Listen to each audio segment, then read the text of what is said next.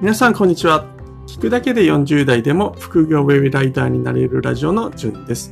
僕は43歳の時に完全度素人から副業でウェブライターを始めて約1年で月収が10万円を突破しました。この番組は僕が副業で月収10万円になるまでの試行錯誤を発信するラジオです。初心者に近いところに行くのが僕の強みです。副業に関する悩みや相談も初心者目線で回答をしています。皆さんも一緒に頑張っていきませんか？ということで、2021年10月25日火曜日ですね。はい。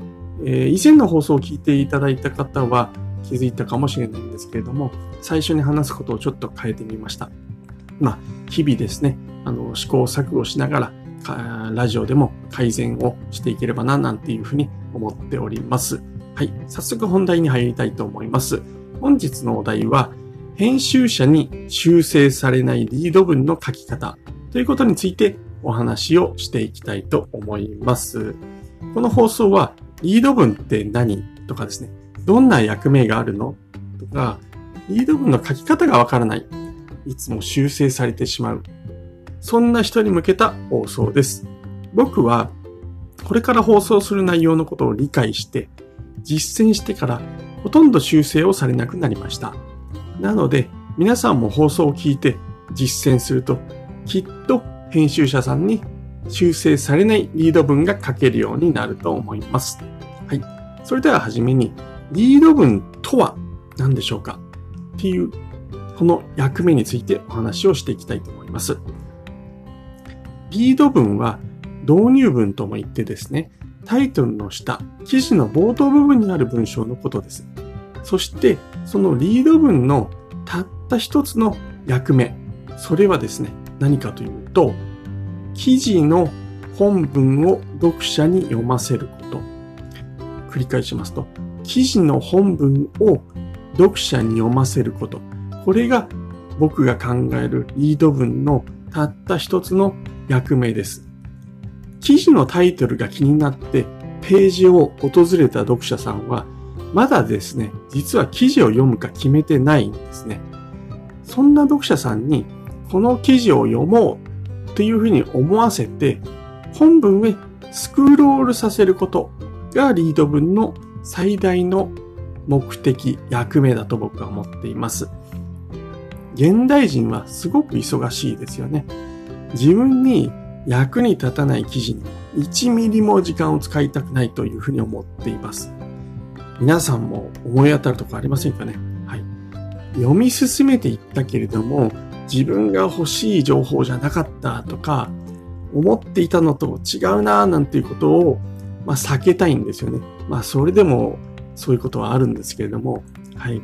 で、なので、クリックしてたどり着いた記事にですね、例えばリード文がないともう怪しい。なんか違いそうとかですね。何が書いてあるかわからないって思われて読み進めてもらえないんですね。えー、なので、まあリード文を入れることはもちろん必要なんですけれども、その中であなたの悩みがわかります。その悩み解決できますよとかですね。あなたにとって価値がある記事ですよなので、時間の無駄になりませんよっていう安心感を与えるためにも、まあ、リード文っていうのはあります。はい。で、その前提を踏まえて、本日の本題ですね。編集者に修正されないリード文の簡単な書き方。このポイントを3つ解説いたします。1つ目が、読者の悩みに共感して自分のことを書いていると思わせること。2つ目、記事の内容を簡単に要約する。三つ目、記事を読むとどんなベネフィットがあるかを明確にする。この三つのポイントを押さえると記事を読まれるようになりますし、修正されないリード文が書けるようになります。一つ目、読者の悩みに共感して自分のことを書いていると思わせるということなんですけれども、例えばこの今話しているこの放送の元となっている僕ブログを書いているんですけれども、そのブログの想定読者の悩みは、リード文でいつもダメ出しをされます。リード文って何？どんな役目があるの？という疑問があるとかですね。リード文の書き方がわからない。いつも修正されてしまう。というような悩みが、えー、想定読者が持っているんではないかという前提です。で、それに対して、リード文って何を書いていいかわかりませんよね、とか、僕も初心者の頃いつも編集者に修正されて辛かったです。っていうのが、まあ、共感です。読者に共感する目的は、読者にですね、この記事めっちゃ僕のこと書いてるじゃんとかですね、そうそう、そこに悩んでるんだよねとか、この人、この記事の作者、僕の悩み分かってるねっていうふうに思ってもらうことです。共感がうまくいって、読者にこの記事分かってるねとか、あ、これが僕が悩んでることそのまんまなんだよっていうふうに自分ごととして捉えてもらえると記事を読んでもらえます。対象の読者を絞って悩みに共感することで読者に自分のことを書いていると思わせることが大事なんですね。はい。それが一つ目ですね。はい。えー、読者の悩みに共感して自分のことを書いてると思わせるようにするっていうことが、えー、ポイント一つ目。えー、リード文のポイント二つ目ですね。記事の内容を簡単に要約するっていうことなんですけれども、読者の、まあ、悩みに共感をしたら次に、えー、記事の内容を簡単に要約してみましょう。この記事にはこんなことが書いてありますよというふうに、まあ、事前に読者に伝えることですね。まあ、その伝えることによって、スムーズに本文に入れて、内容も、まあ、読者さんに入りやすくなります。記事を読めばわかるんだから必要なくないっていうふうに思うかもしれないんですけれども、まあ、記事の概要を先に伝えることで、読者さんの理解度が、ま、増します。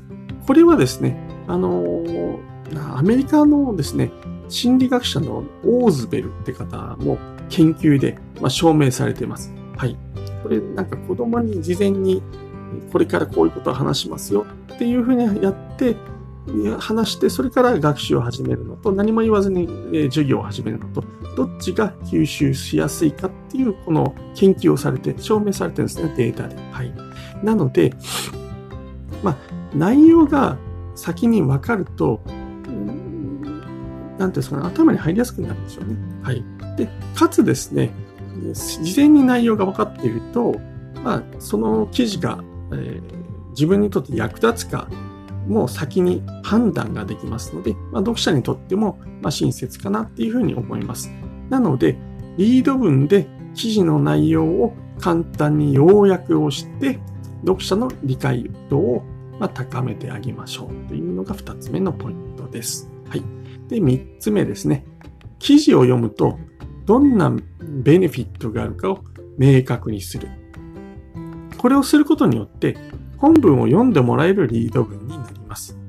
例えばなんですけども、記事を読んだら宝くじ1億円が必ず当たります。とか、記事を読めばあなたの一番好きなアイドルと付き合えますって言われたら記事読みませんかね？はい。僕だったら速攻読みます。で、これちょっと極端な例なんですけれども、記事を読むと、こんなこ、こんなにいいことがありますよっていうのが、まあ、ベネフィットを伝えるっていうことなんですけれども、まあ、このベネフィットを伝えることによって、読者に読んでもらえるリード文になります。本放送でも最初にリード文の書き方にいつも迷うという読者に対して、まあ、この記事を読めばリード文で迷わなくなりますよ、ポイント3つを抑えられますよとかっていうふうにしてベネフィットを示しています。まあ、読者がリード文で価値を感じれば記事は読まれるようになるんですね。はい。以上ですね、編集者に修正されないリード文の書き方についてお話をさせていただきました。はい。最初にリード文とは、その役目はたった一つだけですよっていう話をしました。記事の本文を読者に読ませること。でそして、編集者に修正されないリード文の簡単な書き方のポイントを3つ挙げました。1つ目が、読者の悩みに共感して自分のことを書いていると思わせること。2つ目、記事の内容を簡単に要約すること。3つ目、記事を読むとどんなメリットがあるかを明確にすること。ということで、えー、お話をしてきました。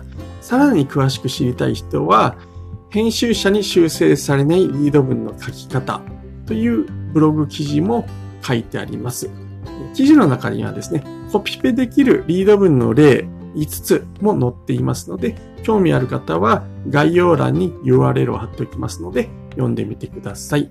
本日は配信を聞いていただきましてありがとうございました。配信を聞いていいねと思った方は、いいねボタンとフォローしていただけると嬉しいです。質問も随時受け付けていますので、ぜひ気軽に投稿してください。それではまた明日お会いしましょう。じゅんでした。ではでは。